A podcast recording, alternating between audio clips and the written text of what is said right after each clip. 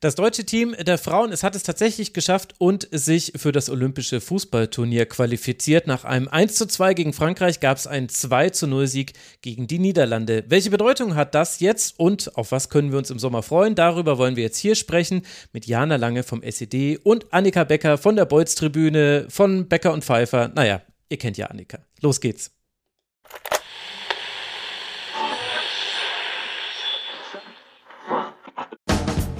Und nun der Rasenfunk. Also ich würde Olympia gerne nochmal machen. Und zwar dann würde ich es ganz gerne machen, dass ich auch nochmal ins olympische Dorf komme. Das würde aber heißen, ich müsste alle Spiele vorher gewinnen und äh, stehe dann drei Tage im olympischen Dorf und dürfte das nochmal erleben, was ich schon einmal erlebt habe. Ich bin da auch heiß drauf, die Mädels sind heiß drauf, auch diese Geschichte Olympia zu erreichen. Aber für uns immer eingefallen, jetzt glaube ich ganz einfach, spielt das alles keine Rolle mehr.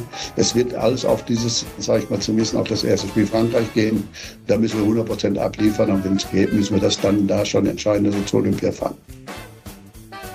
Alles zum deutschen Nationalteam.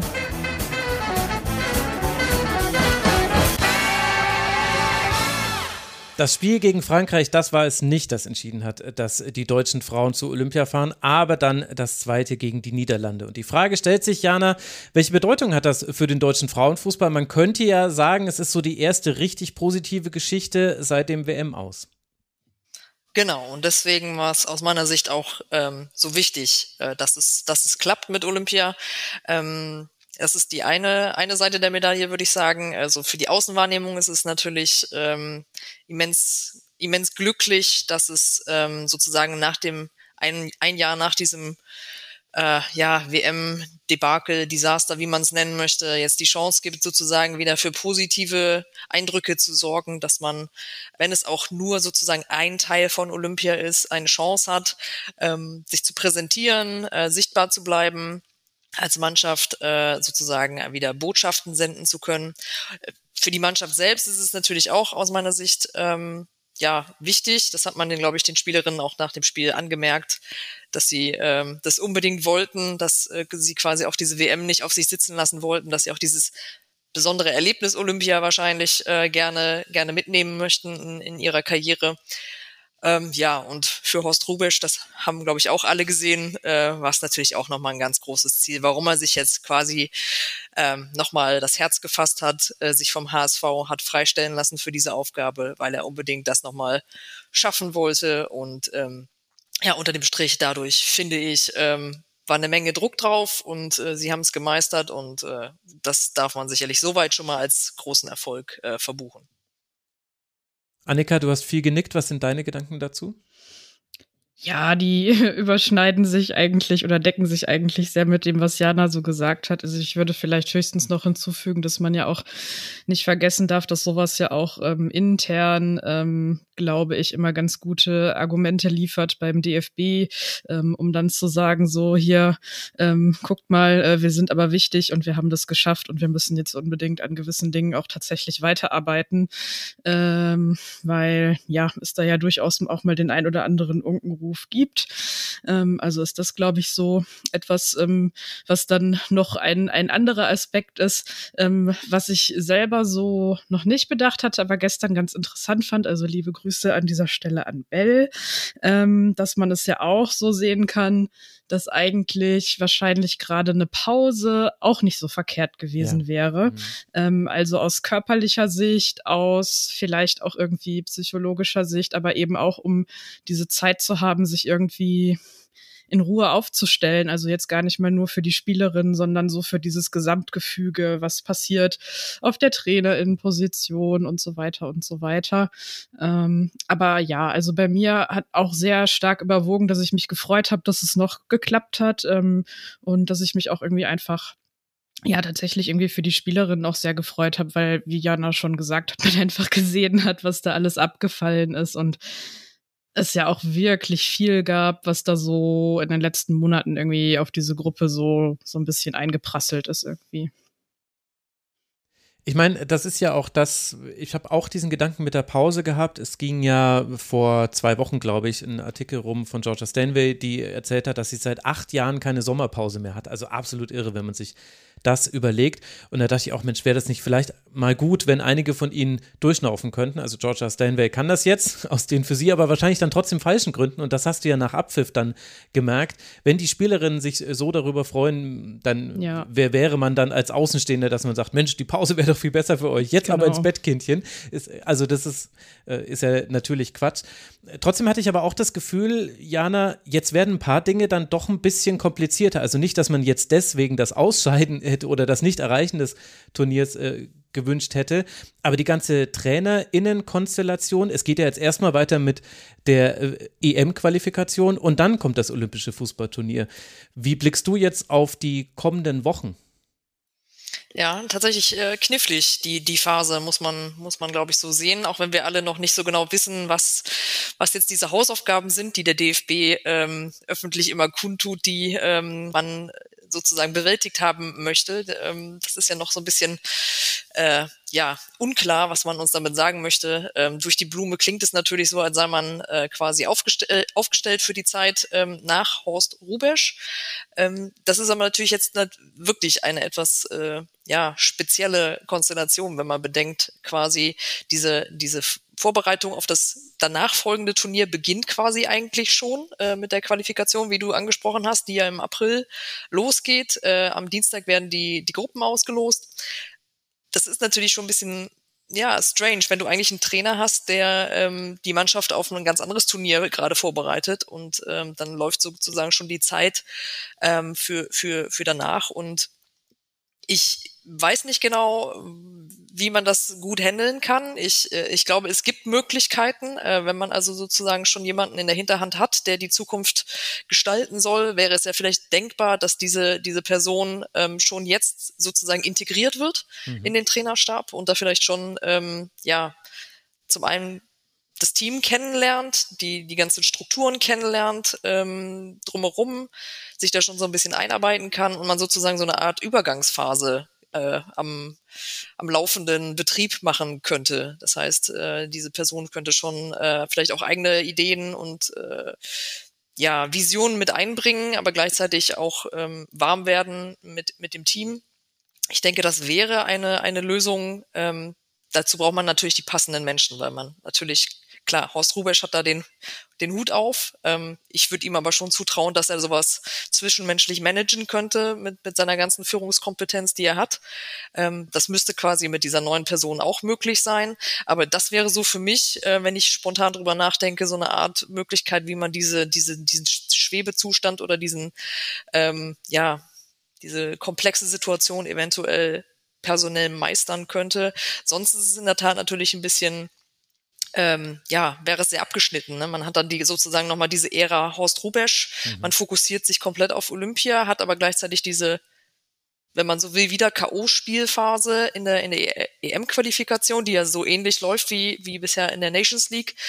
Ähm, hat also die ganze Zeit Ergebnisdruck ja, dann, dann hat man sozusagen, hätte man nach, nach Olympia dann den Cut, wie auch immer, äh, wie lange sie da ähm, im Turnier bleiben und dann müsste sozusagen die neue Person ähm, quasi so einen Kaltstart hinlegen und hat dann auch nicht wirklich viel Zeit bis äh, zur Europameisterschaft in der Schweiz, vorausgesetzt sie qualifizieren sich äh, bis zum bis zum Olympiaturnier.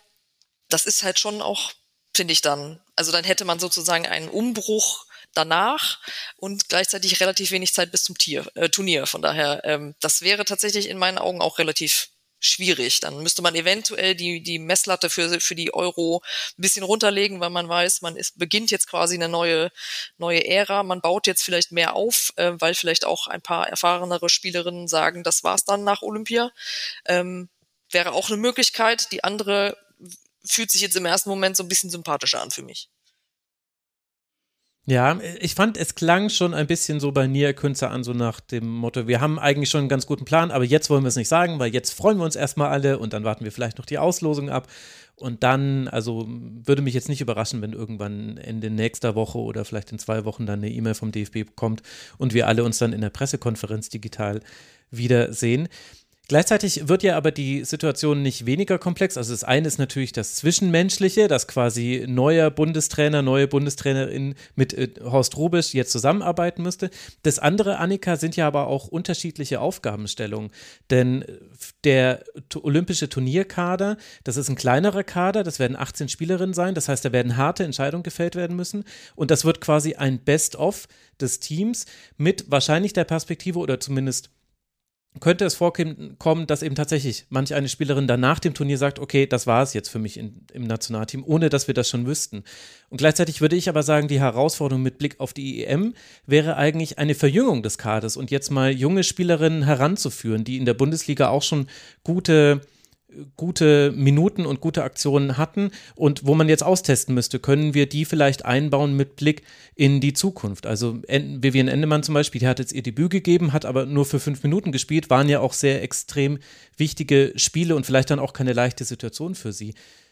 Was wäre dir denn da persönlich wichtiger? Jetzt alles auf dieses olympische Turnier fokussieren, auf dem ja auch die Aufmerksamkeit sicherlich liegen wird der Öffentlichkeit, oder diesen Umbruch und die Verjüngung des Teams angehen?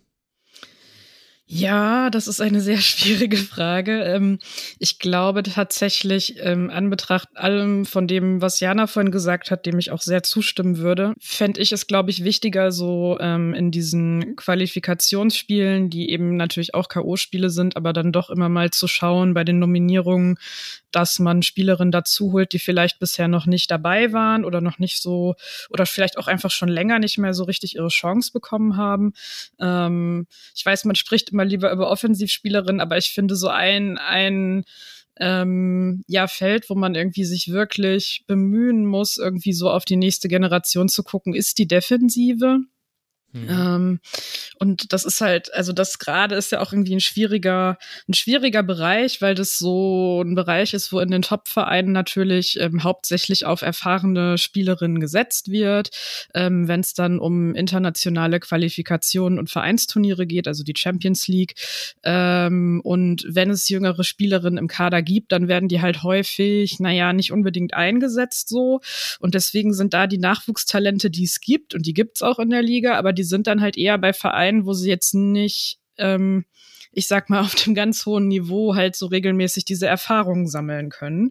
Und gerade auf der Position braucht man aber ja auch sehr, sehr viel Spielpraxis, um sich eben über Erfahrungswerte zu verbessern. Also ähm, das ist jetzt nur so sehr kurz angerissen, aber das ist halt eine sehr komplexe Gemengelage irgendwie so für die Zukunft. Aber gerade deswegen fände ich es in dem Bereich besonders wichtig, wenn man da ja bei den Nominierungen einfach mal sagt, so ähm, wir laden jetzt äh, mal Leute ein, an die man vielleicht nicht als erstes so denkt, äh, wenn es um diesen erweiterten Kreis der Nationalelf geht. Also weil so Mittelfeldoffensive, ich glaube, da fallen einem halt immer sofort irgendwie drei, vier Namen ein, die man noch dazu holen könnte. Aber so in dem Bereich ist es dann schon schwieriger.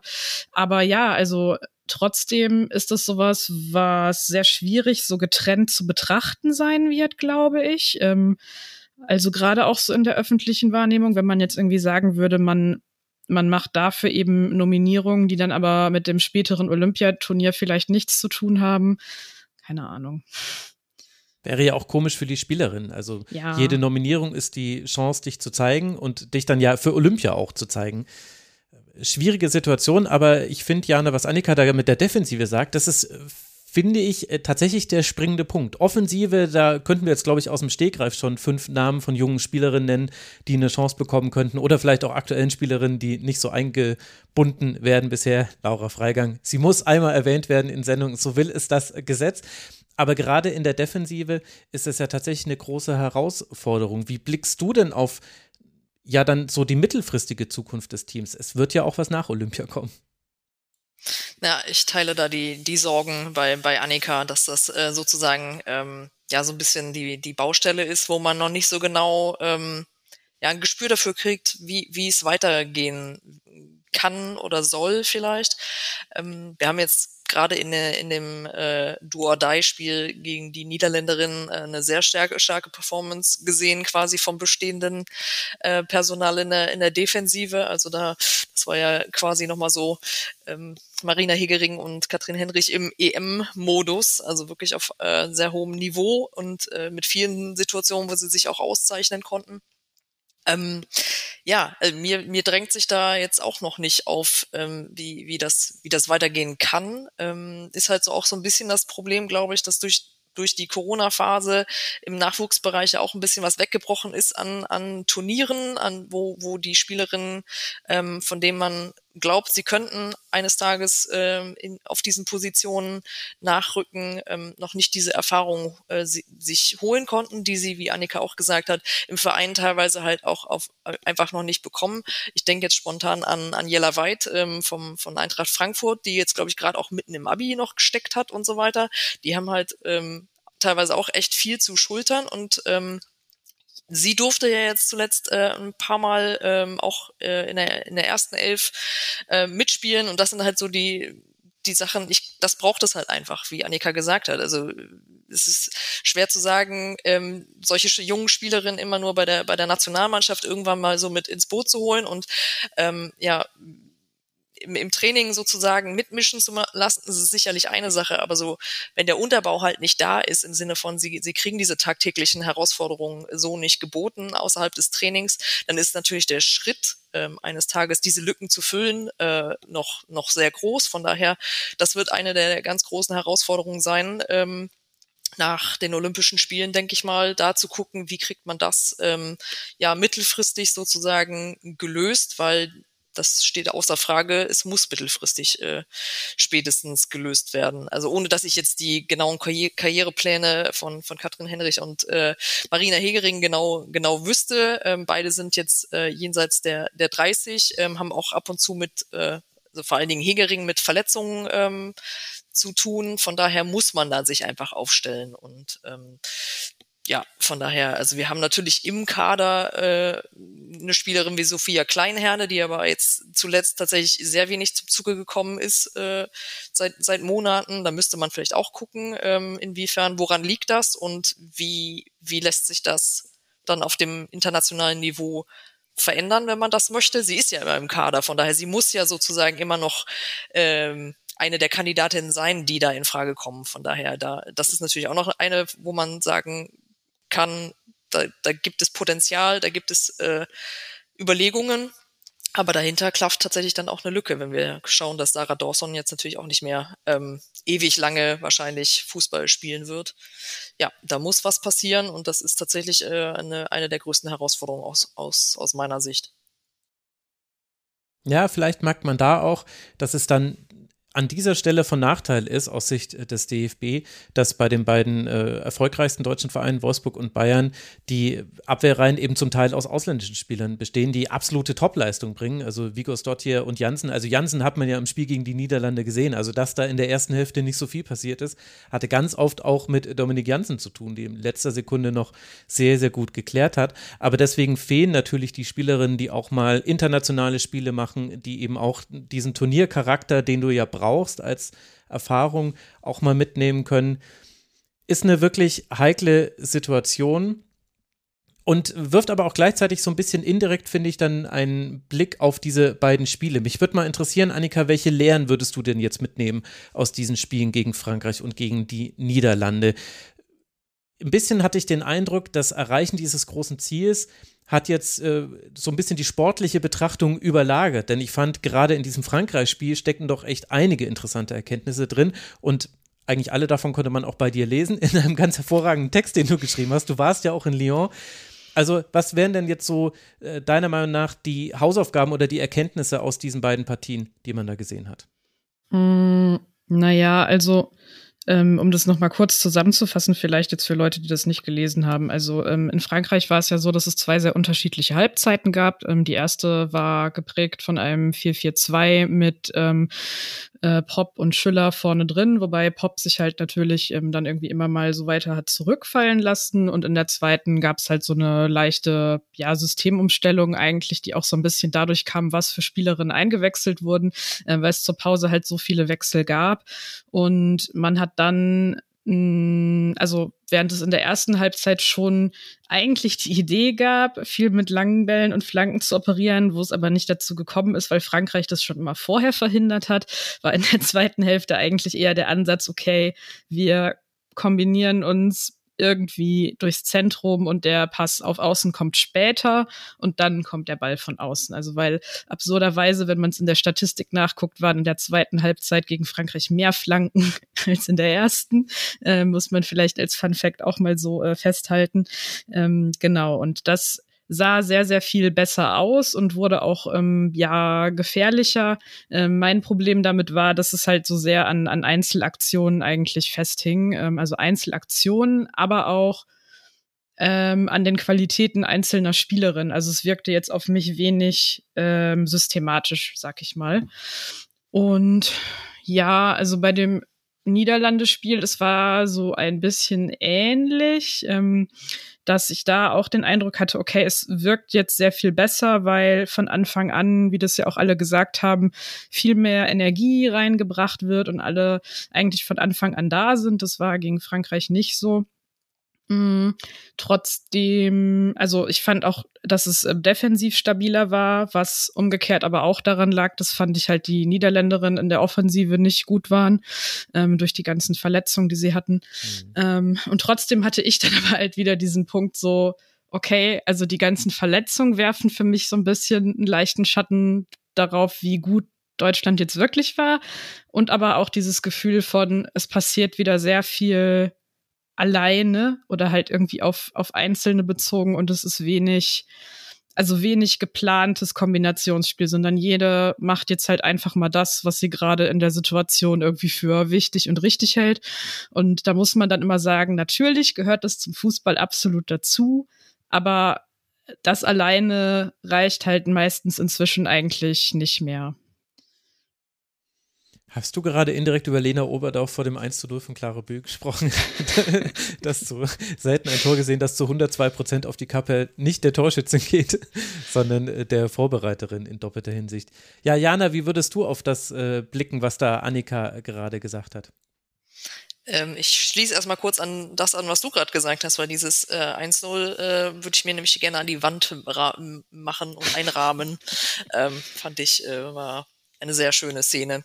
Ähm, ich teile das äh, zu, zu großen äh, Strecken, was Annika gesagt hat. Also Frankreich äh, auf jeden Fall. Ähm, das war ja gerade in der ersten Halbzeit auf so vielen Ebenen halt, glaube ich, zu wenig und die einzige Konstanz bleibt die Inkonstanz in, in, diesem, in diesem Team, muss man leider so sagen. Also ähm, es ist sicherlich so, wenn sie, wenn, wenn, wenn ähm, das DFB-Team schlecht, schlecht in ein Spiel reinkommt, dann ist die Wahrscheinlichkeit sehr hoch, dass sie es verlieren ähm, oder zumindest nicht gewinnen, sagen wir es mal so, ähm, weil sie sich dann aus diesem Strudel meistens äh, nicht oder zu spät erst dann ähm, befreien und im schlechtesten Fall dann schon äh, mit mehreren Toren sozusagen im, im Rückstand äh, liegen. Ähm, bei den beim Spiel gegen die Niederländerinnen fand ich es deutlich äh, strukturierter. Ich ähm, finde, man hat da ja, die erste Halbzeit war noch Stückwerk äh, in, in, in, äh, in der Offensive auf jeden Fall.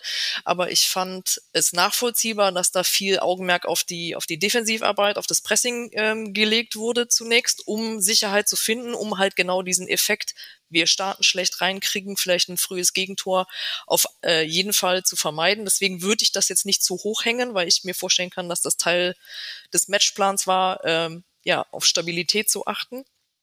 Ähm, ich fand es interessant, dass Horst Rubesch äh, in dem Niederlandespiel ähm, quasi von seinem 4-4-2 der des Frankreich-Spiels abgerückt ist, mit ähm, dass er auf nicht auf Schüller vorne gesetzt hat, sondern äh, Sidney Lohmann sozusagen mehr so als hängende Option, als äh, jemand, der da im Zehnerraum äh, sozusagen äh, mehr unterwegs ist und dann mehr mit Alex Popp als effektiver oder echter Spitze gearbeitet hat.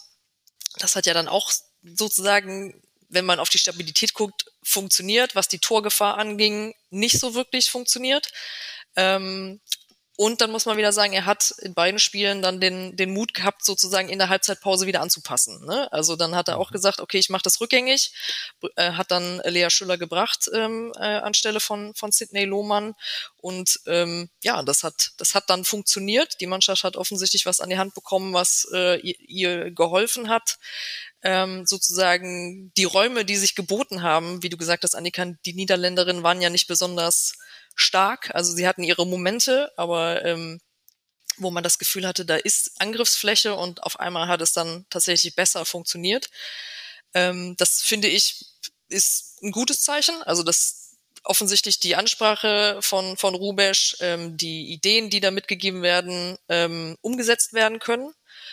Das andere gro große gute Zeichen aus meiner Sicht ist, dass, die, dass es halt geklappt hat, mit diesem Druck fertig äh, zu werden. Also dass man, dass, dass man nicht komplett verkrampft ist, dass man nicht ähm, sich auch von der von der Kulisse hat vielleicht irritieren lassen, aber halt vor allen Dingen nicht diese diese Angst vorm Verlieren so so überhand genommen hat, wie das zum Beispiel noch bei der WM in diesem Südkorea-Spiel ähm, ganz, mhm. ganz äh, krass zu sehen war. Von daher ähm, Luft nach oben, weiterhin auf jeden Fall gegeben. Ähm, ich finde, die, die Leistung gegen den Ball ähm, war beeindruckend gut. Also da ähm, würde ich auch sagen, das war sehr gut aufeinander abgestimmt hatten äh, viele Spielerinnen hatten gute, gute Szenen in der Balleroberung, fand ich, ähm, zum, um jetzt mal Jule Brand zu nennen, die nach vorne viel, viele Probleme hatte, aber die hatte tatsächlich dann gegen den Ball Szenen, äh, die habe ich schon lange so von ihr nicht mehr äh, meines Erachtens gesehen.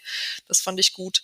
Ähm, ja, und klar, also ich würde das jetzt nicht zu hoch hängen, was da spielerisch passiert ist, weil einfach so viel auf dem Spiel gestanden hat und ähm, ja, es ging um Ergebnisfußball und ähm, ich habe aber das Gefühl, dass das Team an sich ähm, sich mit dieser Art zu spielen grundsätzlich ähm, schon identifizieren kann. Also dass es äh, so, eine, so ein Vertrauen wieder hergestellt ist im Sinne von, das ging ja schon wieder so in Richtung des des Fußballs, sage ich mal, wie sie ihn bei der bei der EM 22 gespielt haben, dass da viel übers Kämpferische geht, dass da viel über ähm, Laufarbeit geht und dass man sich so Chancen herausspielt und die eigenen Stärken sozusagen, die ja definitiv im Offensivspiel ähm, gegeben sind, dass man die besser zur Geltung bringen, bringen kann. Aber ähm, ich wünsche mir auf jeden Fall auch noch mehr mehr ähm, Kreativ Kreativität und ähm, ja Durchschlagskraft in, in den ganzen Standards. Ich glaube, da haben sie schon mhm. dran gearbeitet, aber das war dann auch irgendwann ein bisschen monoton. Hat was dir die Eckball-Variante, die sie einstudiert haben, nicht gefallen, die wir achtmal gesehen haben gegen Frankreich? Ja, die hat man wirklich sehr häufig gesehen. Ähm, ist ja ist ja auch in Ordnung. Also offensichtlich hat man sich da was überlegt und ähm, ja, das scheint ja auch im Training äh, gut funktioniert zu haben. Aber ich glaube, da haben sie halt auch noch äh, auf jeden Fall ähm, Kapazitäten und Luft nach oben, wo du dann halt wahrscheinlich in, in den Spielen, wo es dann spitz auf Knopf steht und du auf höchstem Niveau sozusagen versuchen willst, einen Unterschied zu machen und das äh, psychologische Momentum auch an dich zu reißen, finde ich, ist das natürlich schon auch äh, eine Waffe, auf die sie, auf die sie äh, setzen können mit zahlreichen, unter anderem kopfballstarken Spielerinnen. Aber grundsätzlich, ähm, ja, diese, dieser Moment vor dem 1 zu 0, um das nochmal noch mal die äh, Schleife zu schließen, ähm, das fand ich, ähm, das, das war gar nicht so krass zufällig in meinen Augen. Also ich meine, Lena Oberdorf soll, glaube ich, einfach auch mehr nach vorne ähm, zur Geltung gebracht werden im, im Spiel nach vorne. Von daher, ähm, dass sie dann das Auge hat, erst rechts rauszulegen auf, auf Jule Brandt und äh, sie dann den Ball rein äh, flankt äh, und dann Oberdorf quasi dann den mit dem zweiten, mit der zweiten Aktion da im Strafraum das Auge hat für, für Clara Bühl und ihr den da auf den Fuß legt. Das ähm, das mag zufällig aussehen, aber ich glaube, äh, das ist durchaus auch äh, ein, ein Mittel für die Zukunft, dass man versucht, diese physische Präsenz von Lena Oberdorf viel mehr auch in der gefährlichen Zone äh, zur Geltung zu bringen. Das heißt aber, offensiv werden wir weiter diesen Heldinnenfußball eher sehen. Also weniger Systematik. Ich meine, ich muss das natürlich anmerken, das ist meine, ich bin Flankenbegutachter Deutschlands offiziell, deswegen das 1-0 fällt nach einer extrem schlechten Flanke, die dann Lena Oberdorf im zweiten Ball verwertet. Also Strafraumbesetzung gut, 3 gegen 3, glaube ich, war es sogar im Strafraum, also das hat sehr gut funktioniert, aber die Flanke vorher von Jule Brandt, ich habe mich, ich habe das Tor gar nicht gesehen, weil ich habe natürlich schon meine Hände im Gesicht vergraben. Mein Gesicht in den Händen, so wäre es richtig, aber es hat ja eh bei ihm nur eine Metapher. Äh, Annika, ich habe so das Gefühl, dass wir da so an so einem ganz schwierigen Punkt äh, an der Debatte rund um die Leistungsfähigkeit und die Leistung dieses Teams sind. Weil, du hast es ja auch schon eingeordnet, es gehört ja dazu, direkte Duelle zu gewinnen und es ist auch richtig, dass man sich manchmal über Kampfleichtigkeit erspielen muss und dass manchmal man auch in Flow reingerät durch die Ergebnisse erst. Also nicht immer ist der Flow erst da und dann das Ergebnis, so spielt Spanien, aber ansonsten schafft es eigentlich fast keiner. Und trotzdem hat man eben das Gefühl, dass diese diese Wankelmöglichkeit in den Ergebnissen halt vielleicht auch daher kommt, dass eben so das Systemische fehlt im Offensivspiel. Und ich habe da zwischen dem Frankreich und dem Niederlande-Spiel drüber nachgedacht, was sich jetzt eigentlich verändert hat, außer dieses flache 4-4-2, was wir gesehen haben, seitdem Horst Rubisch da ist. Weil er hat ja auf Nachfrage gesagt, wir wollen eher die letzte Linie attackieren, auch mal einen langen Ball schlagen, oft an die Grundlinie gehen. Äh, die Pässe sollen eher diagonal als vertikal sein, wo ein 4-4-2 gar nicht immer die besten Passwinkel hat, aber das hat man dann im 4-2-3-1 ehrlich gesagt gesehen. Da ist es ein bisschen einfacher, diagonal zu spielen. Wenn ich jetzt aber wirklich mich festlegen müsste auf, was hat sich unter Horst Rubisch verändert, ehrlicherweise an so taktischen Dingen, da komme ich eigentlich kaum weiter. Es sind eher so die Haltung zum Spiel. Ist es bei dir auch so oder übersehe ich da was? Nee, mir geht das schon auch so. Ähm, und das ist auch das, was mich so ein bisschen stört tatsächlich. Also ähm, ja, er hat gesagt, dass es nicht seine Aufgabe ist oder äh, ja, er, er sich auch nicht in der Rolle sieht, jetzt irgendwie große Veränderungen ähm, herbeizuführen oder so, weil es halt eben erstmal um Olympia und so weiter geht. Ähm, aber ich betrachte das halt schon ähm, als eine Schwierigkeit, weil ja, man, man irgendwie in der Zeit auch versuchen hätte können, eine Basis zu erarbeiten, die weniger von einzelnen Spielerinnen, Spielerinnen abhängt, ähm, um da dann halt eben, je nachdem, wann dieser Umbruch, über den wir schon gesprochen haben, passieren soll mit einer anderen Person auf der Trainerinnenbank und so weiter, dass man da eben schon was hat, wo man ein bisschen mehr ansetzen kann. Und im Moment finde ich, ähm, das, was sich unter ihm hauptsächlich positiv verändert hat, ist, dass also die Nomini die Art zu nominieren und die Art, ähm, die die Startelf und die Wechsel vorzunehmen. Also dass da aus meiner Sicht viel mehr auf Form ähm, geachtet wird und auch viel mehr auf ja Energiekapazitäten, weil aber natürlich eben auch diese Art von Fußball, den sie gerade spielen, also das, äh, du hast den Wort, äh, den Begriff Heldin Fußball verwendet, aber das setzt ja nun mal eben auch voraus, dass alle ähm, gerade in guter Form sind und viel mhm. Energie haben, weil man, also weil das genau die zwei Attribute sind, über die man kommt. Und ähm, also nochmal, die sind immer wichtig im Fußball, aber man kann eben ja auch ähm, Wege finden oder Systematiken finden, wie, wie man die Wichtigkeit von diesen beiden Attributen ein bisschen runterfahren kann, wenn die vielleicht gerade nicht so vorhanden sind, weil man halt eine andere ja, Systematik im Fußball selber hat. Und das ist, finde ich, für mich schon auch ein Unterschied zur EM 2022, weil ich fand, ja, das war Pressing und für Pressing, also für so ein aggressives Pressing ist Energie immer wichtig.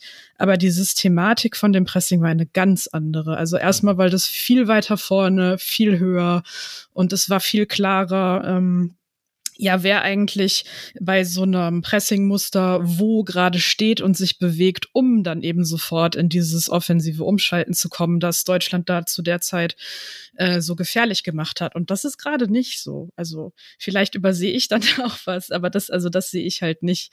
Ähm, und das, das finde ich halt schon schade einfach, weil, ähm, weil das ja etwas ist, also an den Punkt hatte man sich ja schon rangearbeitet.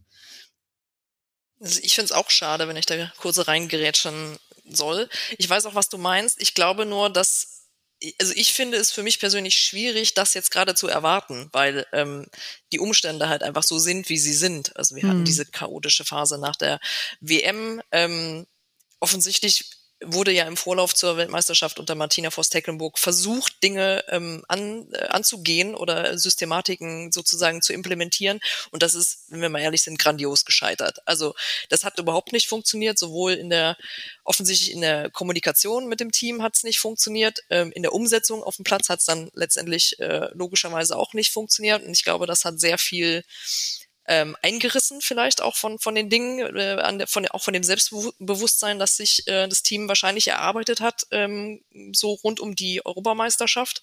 Das sollte so nicht sein, das sehe ich auch so. Also davon kann man sich auch gerne ein bisschen schneller erholen oder freier machen, wie auch immer.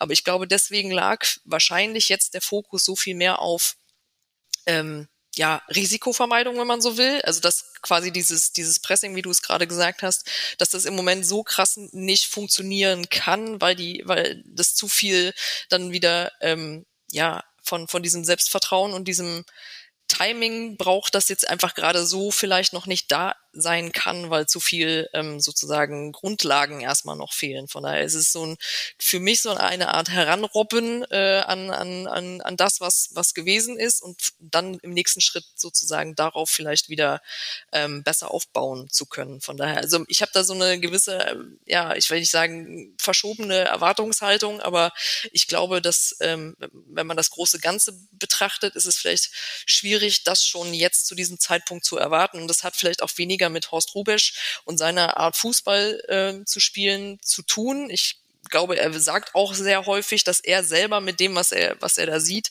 noch nicht zufrieden ist. Also, dass er glaubt, mhm. dass die Mannschaft viel mehr kann. Ähm, von daher glaube ich, ähm, ist das so dieses zweischneidige Schwert, wo ich dann sage, es ist schwierig, gerade diese, diese Messlatte anzulegen.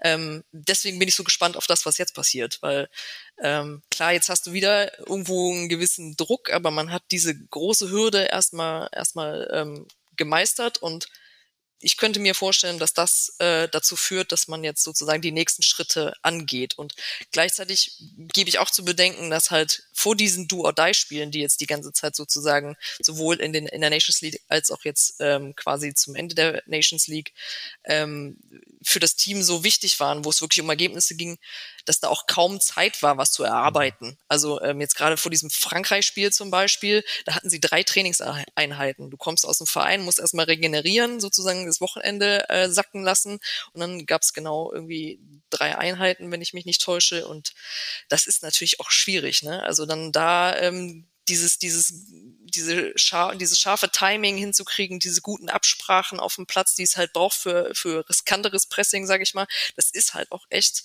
eine Hausnummer. Von daher, du musst halt genau gucken, worauf konzentriere ich mich, wo lege ich meine Prioritäten hin. Und das ist echt, glaube ich, ziemlich tückisch. Von daher ähm, kann man kann man auf jeden Fall bin ich auf jeden Fall gespannt, wie es jetzt, wie es, wie sie es jetzt weitergehen, weil dann, dann jetzt die nächsten Schritte zu machen, sollte, glaube ich, schon das Ziel sein, wenn man wirklich den Fokus darauf legt, wir möchten bei den Olympischen Spielen ähm, einem Zwölfer-Turnier unter die äh, Top 2 kommen, weil dann, da, da brauchst du mehr, mehr in deinem Werkzeugkasten, das sehe ich auch so.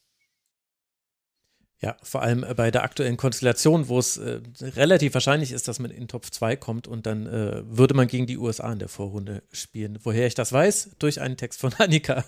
Lieben Dank äh, dafür. Werde ich auch verlinken. Ja, aber da, deswegen bin ich ja auch so eingestiegen in äh, diese ganze Sendung mit eben der Frage, es ist ja klar, dass man Ergebnisfußball spielt, weil Horst Rubisch wurde ja auch für diese Aufgabe geholt. Er wurde geholt, um die äh, Chance auf Olympia zu wahren und das hat man erreicht. Und natürlich muss man dann aufs Ergebnis Ergebnis gehen und kann nicht auf Fortentwicklung setzen. Gleichzeitig muss die aber irgendwann stattfinden, weil Pressing ist das eine. Da habe ich ehrlich gesagt noch nicht so große Bauchschmerzen mit, wenn man das jetzt einfach ein bisschen tiefer macht, weil da gibt es ja quasi einen Plan B. Das war auch überhaupt nicht mein Punkt, also, falls das jetzt hier gerade so ein Missverständnis ist, an dem ihr euch irgendwie aufhängt oder so, dass ich das jetzt fordern würde, dass es jetzt aggressives Pressing geben muss oder so. Mir ging es um das Generelle von, ich hätte gerne mehr Systematik im Spielaufbau. Genau, ja, Spielaufbau, da wollte ich hin. genau. Das, äh, das war, ne, wenn, war nämlich für mich eigentlich der größere Unterschied zwischen den, in den beiden Spielen gegen Frankreich und gegen die Niederlande. Die Niederlande hat aus verschiedenen Gründen, also zum einen Verletzungen, zum anderen wollte man wahrscheinlich auf die Schnelligkeit der Stürmerin im Umschaltspiel setzen und zum anderen spielen sie in der Fünferkette und Fünferkette auf Viererkette presst sich ganz, ganz hässlich hoch. Also das kannst du machen, aber da musst du sehr gut organisiert sein und sie haben viele Verletzungen und ja auch nicht viele Trainingseinheiten. Also deswegen war für mich eigentlich der Hauptunterschied, äh, die Niederlande sind nicht sonderlich hoch angelaufen. Als sie es gemacht haben in der Anfangsphase, gab es gleich, erste Aktion war ein, ein, Fehler von Nüsken, hat den Ball ein bisschen zu unsauber angenommen, hat es dann noch geklärt bekommen. Äh, und, aber dann hatte eigentlich Deutschland Zeit im Aufbau. Und das war, fand ich, der Unterschied zum Frankreich-Spiel. Frankreich hat viel höher gepresst. Das war oft 4-4-2 gegen 4-2-4. Also 4-2-4 war Deutschland im Aufbau. Und da war all das zu sehen, was wir immer in den schlechten Spielen gesehen haben. Also gegen Wales, äh, auf Island, äh, auch wenn es da auch an der Chancenverwertung lag. Äh, natürlich Dänemark, aber das war nochmal ein Sonderspiel, würde ich sagen, so direkt nach der WM und so weiter und so fort.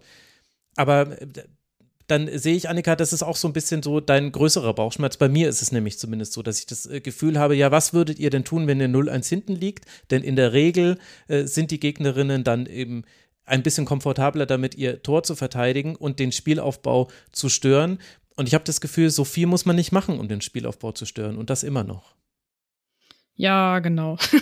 also das, äh, das ist so das, das Problem, was ich habe. Und ähm, es ist natürlich jetzt auf so ein Olympiaturnier bezogen, wenn das als nächstes kommt, auch ähm, die Fragestellung, wie sehr wird das vorkommen, weil man halt eben wirklich ähm, sehr, ja, sehr enge, hochklassige Partien da haben wird. Ähm, eigentlich, also völlig egal, auf wen man trifft. Aber so grundsätzlich, ähm, ja, auf jeden Fall. Und es ist halt, es ist halt wirklich auch nicht so einfach, ähm, weil mh, eigentlich denke ich immer so, dass es Spielerinnen ja dafür gibt, ähm, Dinge auch ein bisschen anders zu lösen, ohne dass man auch großartig was an der Startformation ändern müsste, wenn man eben eine Lena Oberdorf hat oder eine Sioke Nüsken zum Beispiel, ähm, die ja beide ähm, auch einfach richtig gut mit dem Ball sind. So und gerade eine Sioke Nüsken finde ich hat auch ähm, in ihrer Zeit bei Chelsea, die noch gar nicht so lang ist, noch mal viel mehr dazugelernt, sich eben frei zu laufen, anzubieten ähm, und so weiter. Also das heißt, ähm, Leute, mit denen man das spielerischer angehen könnte und da irgendwie auch mehr Systematik reinbringen könnte, sind da. Aber häufig finde ich, ist dann so das, was man im Mittelfeld sieht, dass irgendwie ähm, entweder die, also diese Beweglichkeit, diese Freilaufbewegung generell fehlen oder tatsächlich auch einfach die Systematik nicht passt, weil ähm, zu früh eigentlich schon alle irgendwie nach vorne schieben, weil sie natürlich so gewohnt sind, ähm, es kommt irgendwann der lange Ball. Ähm, aber in Situationen, wo das nicht funktioniert, wo halt klar ist, dass die Gegnerinnen darauf eingestellt sind, diesen langen Ball entweder von vornherein zu verhindern oder halt hinten direkt zu verteidigen. Also da musst du es halt anders machen und dann musst du, dann musst du halt eben mehr im Training auch darauf schauen, dass du ähm, auf diese kürzeren Abstände gehst, um dich halt durchspielen zu können. Und dass dann aber auch klar ist, es können, es können halt dann nicht immer alle auf einer Linie stehen, sondern es muss dann, also es muss dann diese gegenläufigen Bewegungen geben und so weiter. Und das, das ist halt sowas, also so diese Balance, ähm, ist das, was fehlt. Das hat natürlich auch viel mit Eingespieltheit zu tun und mit Zeit. Ähm, das ist richtig. Ähm, aber ja, also eigentlich, eigentlich denke ich halt immer, dass ja die Spielerinnen, die da sind, das ja auch schon kennen. Also die verlernen das ja nicht ähm, von ihrem Verein, wenn sie dann zur Nationalelf kommen. Ähm, die müssen nur sich untereinander vielleicht irgendwie dann auf dem Platz nochmal kennenlernen, wenn sie bei anderen Vereinen spielen.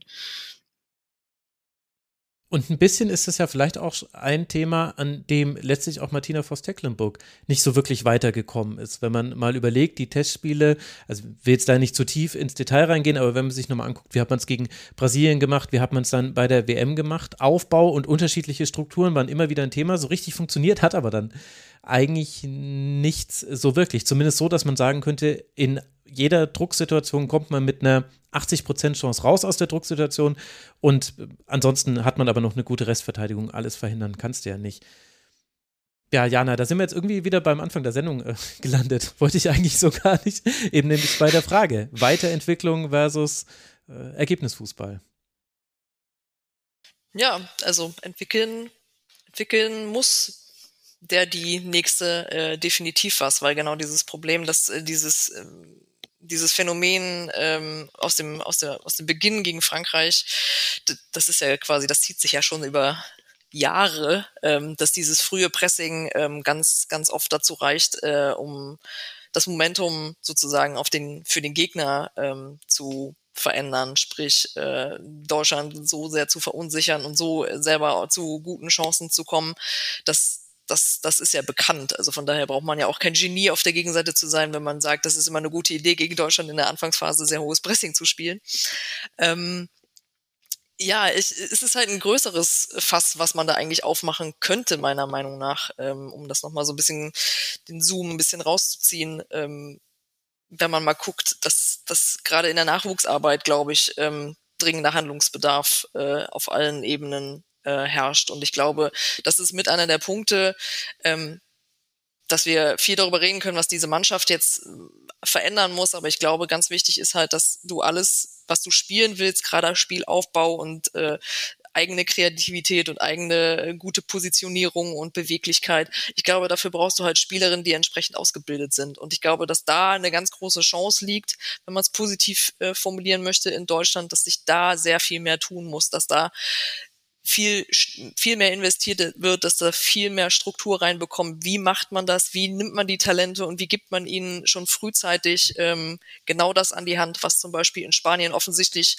äh, sehr gut zu funktionieren scheint, dass die Spielerinnen da, äh, da trainiert werden, äh, sehr gute äh, ja, Spielübersicht zu, äh, zu ähm, erarbeiten, dass sie sehr passsicher werden, dass sie sehr ähm, spielintelligent äh, einfach werden und wissen, was ist in welcher Situation die beste Möglichkeit, darauf zu reagieren. Ich glaube, dass da eine ganz große ganz großes Augenmerk drauf liegen muss. Ähm, das wird sich nicht innerhalb von kürzester Zeit im Nationalteam, äh, denke ich mal, widerspiegeln, aber wenn man den Anschluss herstellen will wieder oder halten will, je nachdem, wie man es gerade sieht, ist das, glaube ich, mit einer der, der, der Schlüssel, ähm, dass man dass man sich da grundlegende Überlegungen schafft und auch das Bewusstsein dafür schafft, dass es sich nur verändern kann, wenn da in, äh, in jungen Jahren sozusagen in der Talent, Talentförderung ähm, viel, viel mehr passiert und viel, viel mehr ähm, ja auch investiert wird. Sonst ähm, können wir, glaube ich, nicht erwarten, dass das sich in absehbarer Zeit grundlegend äh, verändern wird, äh, wenn wir auf die, auf die Spitze des Eisbergs sozusagen gucken. Mhm. Äh, du brauchst den, du brauchst den Unterbau, du brauchst ähm, ja viel mehr, ja, Werkzeuge schon in jungen Jahren, die äh, in dem bestehenden System, glaube ich, viel zu kurz kommen. Und da sind äh, alle, alle gefordert in meinen Augen, der Deutsche Fußballbund, aber auch halt alle Vereine. Und wir haben über Nachwuchsleistungszentren, ähm, die für Mädels äh, offen stehen sollten, glaube ich, auch schon ab und zu ähm, philosophiert. Ich glaube, da führt äh, kein Weg dran vorbei. Und wenn die Vereine es nicht von sich aus machen, ähm, ja, dann muss man da wahrscheinlich irgendwann äh, den Hebel ansetzen, weil ähm, anders, anders wird es in meinen Augen äh, nicht gehen, dass man zukünftig ähm, ja dass das passiert, was wir uns, glaube ich, alle hier in unserem Kreis äh, so wünschen, weil sonst, ähm, ja, hm. ich glaube, in anderen Ländern läuft es halt sehr viel besser und deswegen äh, sollte man jetzt die Zeichen der Zeit äh, erkannt haben, dass man, dass da Handlungsbedarf besteht. Ich glaube, das ist auch so ein bisschen ein, ähm, ein ähm, ja, Gesamtproblem irgendwie so im deutschen Fußball. Also ich meine, es ist natürlich bei den Frauen aus vielen Gründen, die Leute, die diesen Podcast hören, bekannt sind, ähm, nochmal extrem verschärft. Aber ich glaube, dass das schon auch sowas ist, was man irgendwie insgesamt eigentlich so auf die Nachwuchsausbildung in Deutschland beziehen kann.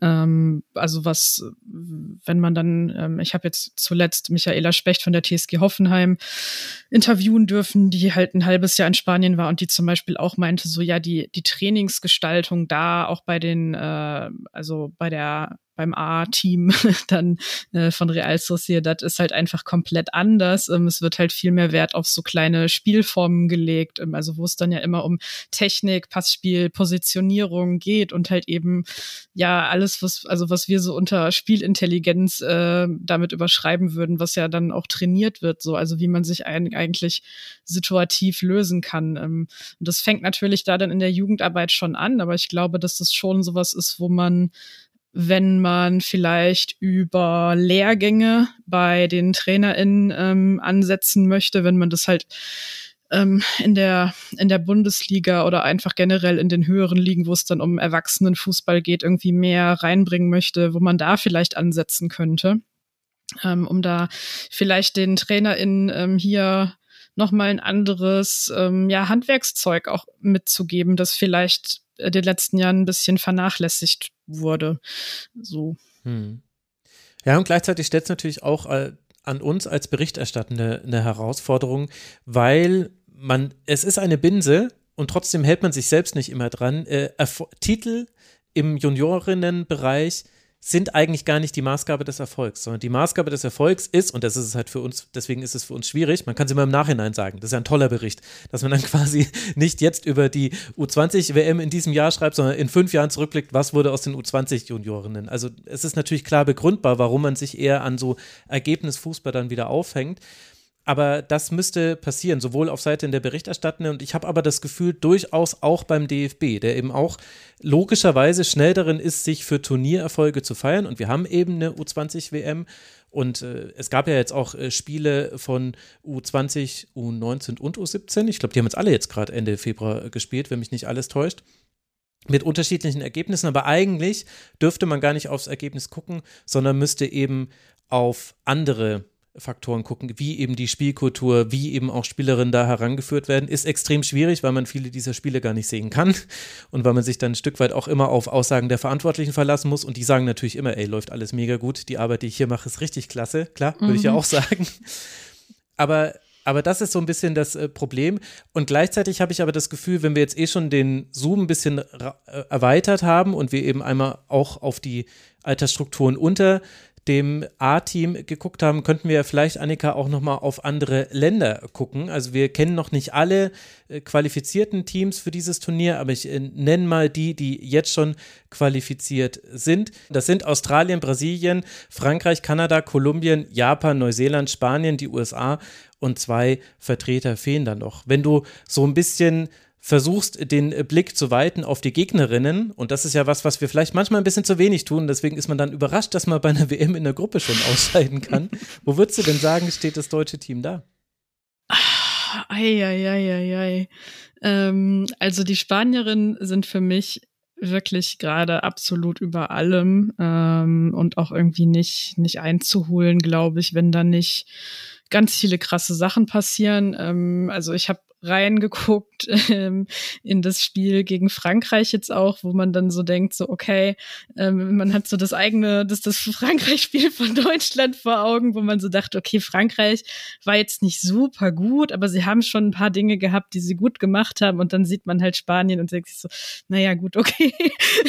Ey, die haben die ähm, weggefiedelt ohne Ende. Also anders kann man es ja nicht sagen. Das ist ja unglaublich. Ja. Nenn mir eine gute Aktion von Frankreich in, in dem Spiel. Das war krass. Ja, ja. Ja, wirklich. Ja, also, aber die Französinnen haben natürlich, und da bin ich dann mal gespannt, inwieweit das vielleicht zum Tragen kommt, so eine Art Heimbonus, weil das halt ihr Turnier ist und sie haben, wenn sie ein bisschen Glück haben, ähm, also dann und Gruppenerste werden bei sich, dann haben sie sehr kurze Reisewege und können eigentlich so zwischen Lyon und Paris so ein bisschen campen. Ähm, das heißt, sie können da natürlich dann auch irgendwie so die Fangemeinde ein bisschen mitnehmen irgendwie. Ähm, ja, aber Frankreich wäre jetzt für mich nicht prädestiniert, dass sie jetzt so super weit kommen. Und dann gibt es natürlich einige Länder, die auch gerade auf ganz unterschiedlichem Weg irgendwie so ein bisschen mit ihren eigenen Problemen beschäftigt sind. Ich weiß nicht, was gerade so der aktuelle Stand in Brasilien ist, ehrlich gesagt, ähm, nachdem äh, Pia Sündhage da weggegangen ist. Ähm, also seitdem habe ich nichts mehr gesehen. So, das ist so, so eine Lücke, die ich vorher auf jeden Fall noch füllen muss. Aber USA weiß man eben, ähm, dass es da auch weiterhin nach der WM Probleme gibt und das aber eben vor Olympia noch Emma Hayes einsteigt als Cheftrainerin, die dann natürlich in der kurzen Zeit jetzt auch nicht plötzlich ähm, alles ändern und verbessern kann, aber das kann halt schon noch mal ja vielleicht alleine so als Motivation irgendwie einen anderen ähm, Effekt haben. Also sie sind dadurch für mich, also die USA jetzt so ein bisschen eine Wundertüte und schwer einzuschätzen. Und wenn man jetzt davon ausgeht, dass es eben sehr wahrscheinlich ist, dass Deutschland dann ja mit den USA in einer Gruppe ist, dann ist es für mich so die Wundertütengruppe, weil Deutschland ist auch eine.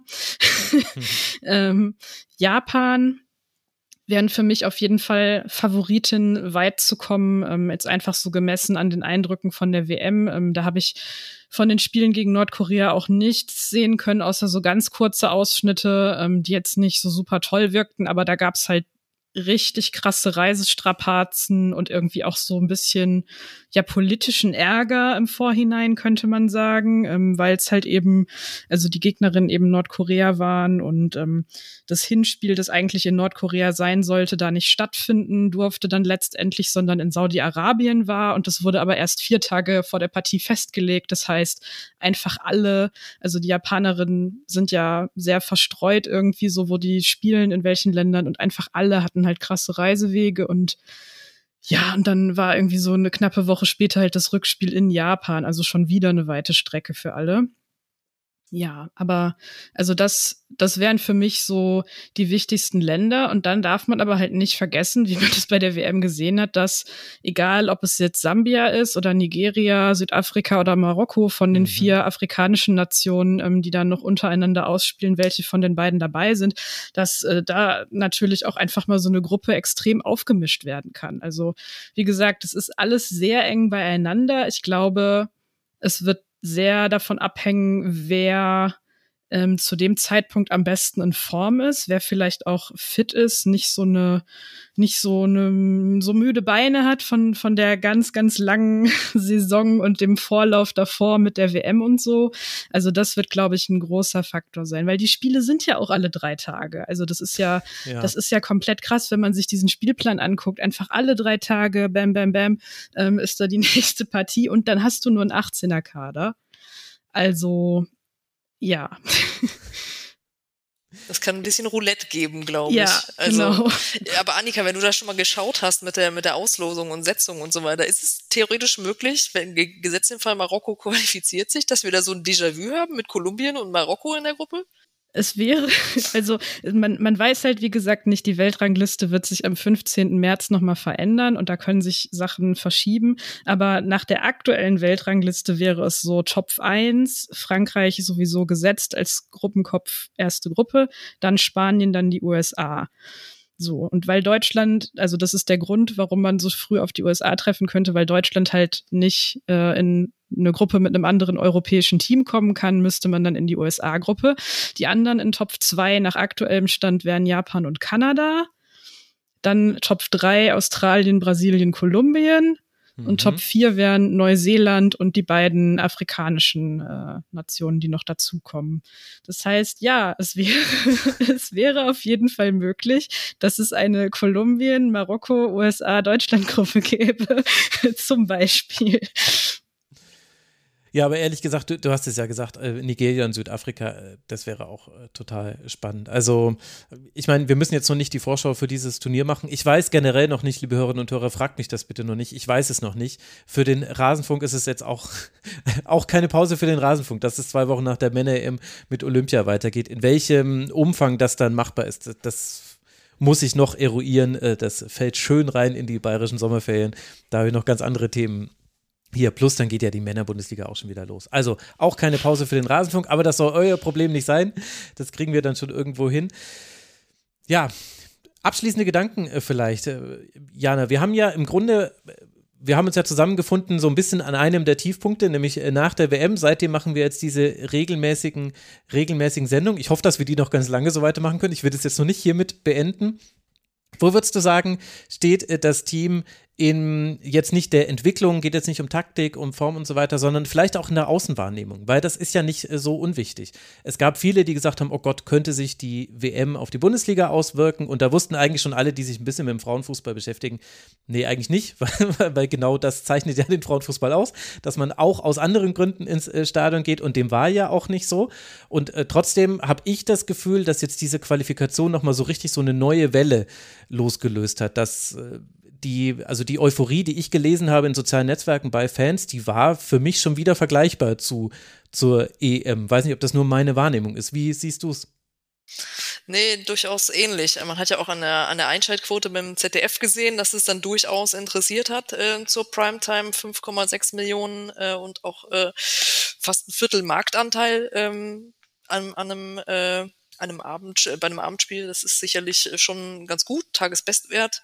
Ähm, ich glaube, der, der sozusagen der Durst nach äh, Erfolg ähm, und die, die Möglichkeit der Identifikation äh, mit, mit dieser Auswahl ist, glaube ich, nach wie vor gegeben. Also im Sinne von, es hat ihnen jetzt, glaube ich, nicht die große Fangemeinde das sehr äh, übel genommen, was da in Australien passiert ist. Ähm, eventuell hängt es auch mit Horst Rubesch zusammen. Ich glaube, dem gönnt ja mhm. auch niemand Misserfolg. Ähm, ich glaube, das äh, darf man vielleicht auch nicht so ganz unterschätzen, dass das auch nochmal sozusagen für eine positive Art der Wahrnehmung ähm, ge geführt hat, weil sozusagen das auch nochmal so ein Signal war, wie wichtig dieses Nationalteam ähm, auch erachtet äh, werden sollte.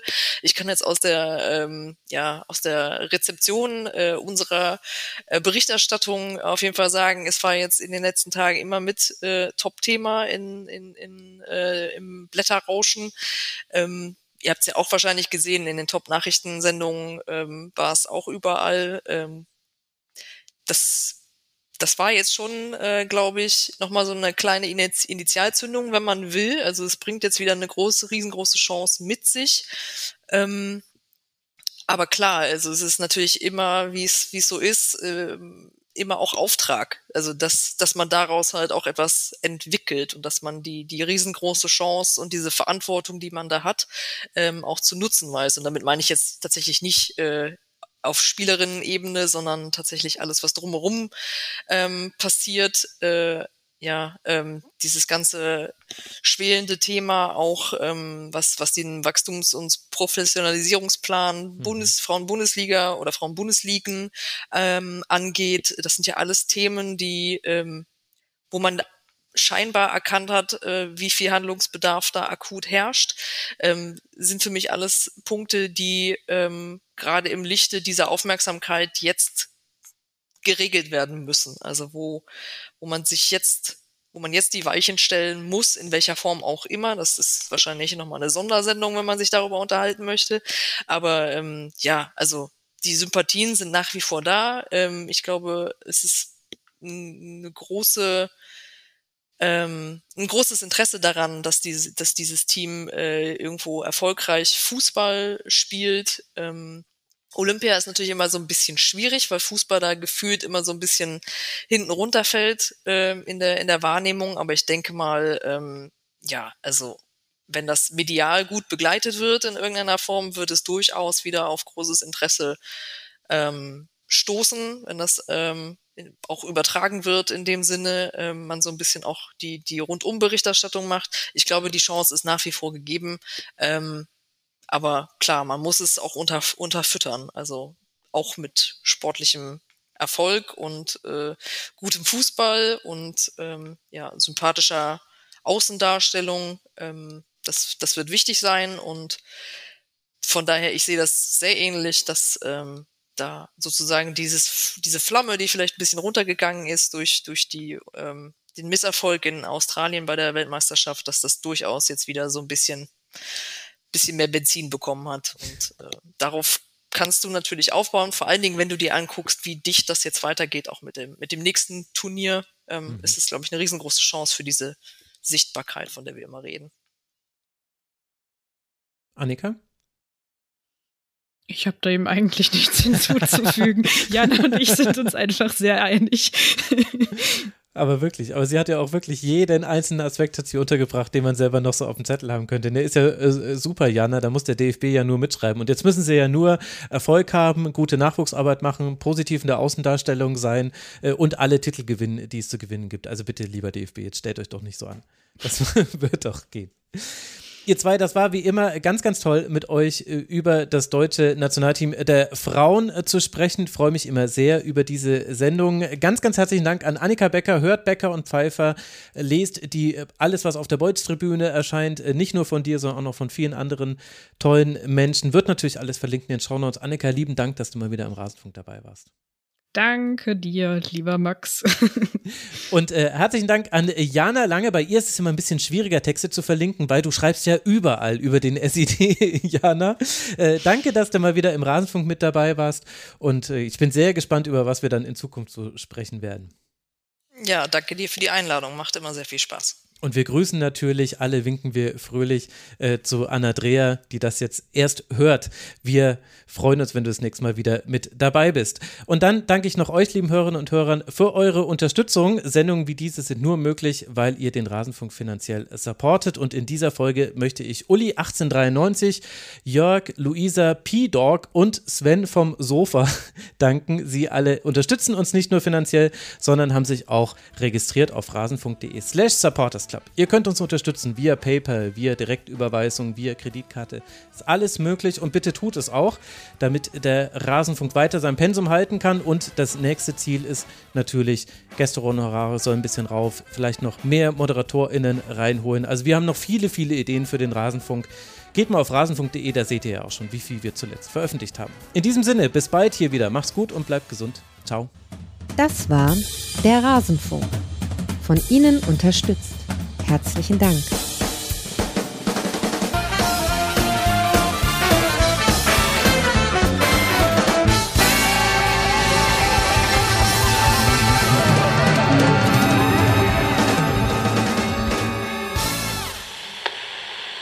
Bei anderen sprießen die Gehälter, bei uns nur der Rasen.